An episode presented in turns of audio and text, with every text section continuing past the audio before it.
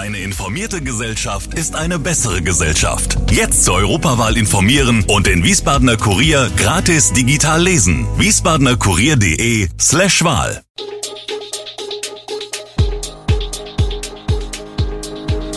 Gude, unser morgendliches News Update. Das Wichtigste aus Wiesbaden für Sie im Überblick.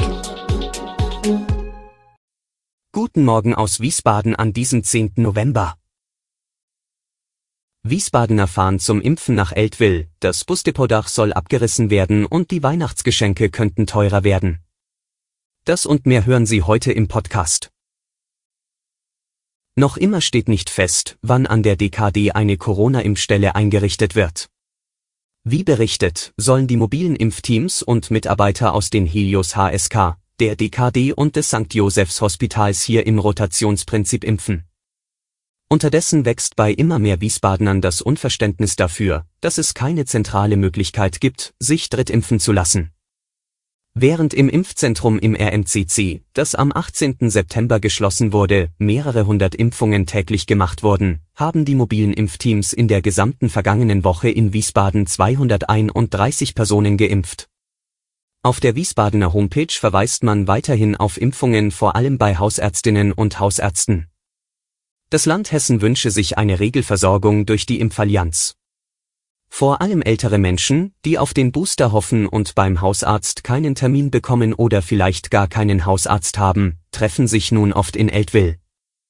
Zurzeit zieht es viele dorthin, weil sie sich an der Impfstation des Rheingau-Taunus-Kreises drittimpfen lassen. Wie viele Wiesbadener täglich zum Impfen dorthin kommen, weiß man nicht, aber dass sie kommen, ist uns bekannt, sagt der Sprecher des Rheingau-Taunus-Kreises, Christoph Zehler. Wir werden jetzt eine Erhebung machen, kündigt er an.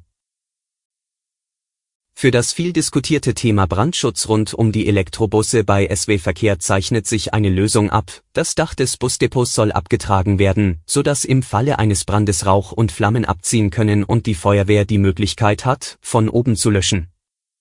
Diesen Plan haben Vertreter von SW Verkehr, der Berufsfeuerwehr und dem E-Bus-Hersteller Evobus dem Aufsichtsrat der Verkehrsgesellschaft und dem Mobilitätsausschuss vorgestellt. Für 56 Ladesäulen auf dem Betriebshof an der Gartenfeldstraße war die Betriebsgenehmigung erteilt worden. 40 installierte Ladepunkte hatte die Feuerwehr nicht freigegeben. Sie sind seit langem mit Flatterband abgesperrt. Wer am Samstagvormittag in der Wiesbadener Fußgängerzone Menschen beobachtet, die sich in eine längere Schlange einreihen, darf sich gerne dazu stellen. Um 10 Uhr fällt nämlich der Startschuss zum Verkauf des 22. Adventskalenders des Lions Club Wiesbaden Kochbrunne. Bewährt hat sich vor allem auch das Konzept des Kalenders, für 5 Euro pro Stück warten zahlreiche tolle Gewinne auf die Käufer, darunter Luxusgüter wie Uhren und Kunst, kulinarische Leckereien, Gutscheine für Fitness und Friseur, Tickets für Veranstaltungen und vieles mehr. Auf ungeimpfte kommen verschärfte Regeln am Arbeitsplatz zu. SPD, Grüne und FDP planen 3G, das bedeutet, nur wer geimpft oder genesen ist oder einen tagesaktuellen Test vorweist, soll künftig zur Arbeit gehen können. Viele wesentliche Fragen allerdings sind noch ungelöst. Geplant ist, dass Beschäftigte in Präsenz am Arbeitsplatz, die weder eine Impfung noch einen genesenen Status haben, sich künftig täglich auf Corona testen lassen müssen. Diese allgemeine 3G-Regel am Arbeitsplatz soll dabei helfen, die neue Pandemiewelle zu brechen. Verankert werden soll die neue Vorgabe voraussichtlich im Bundesinfektionsschutzgesetz. Sie soll flankiert werden durch die Wiedereinführung kostenloser Corona-Bürgertests. Offen ist, ob der Arbeitgeber zumindest zeitweise erfahren können soll, welche Beschäftigten geimpft sind. Bisher können nur Beschäftigte in Kitas, Schulen und Pflegeheimen vom Arbeitgeber gefragt werden, ob sie geimpft sind. Die Arbeitgeber hatten bereits ein Fragerecht für alle Branchen und Betriebe gefordert. Der Virologe Christian Drosten sieht Deutschland bei Corona in einer Notfallsituation und hält neue Kontaktbeschränkungen für denkbar.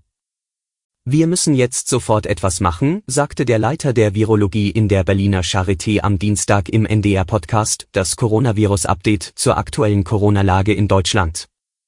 Mittel- und langfristig sei der Ausweg aus der Pandemie klar, wir müssen die Impflücken schließen.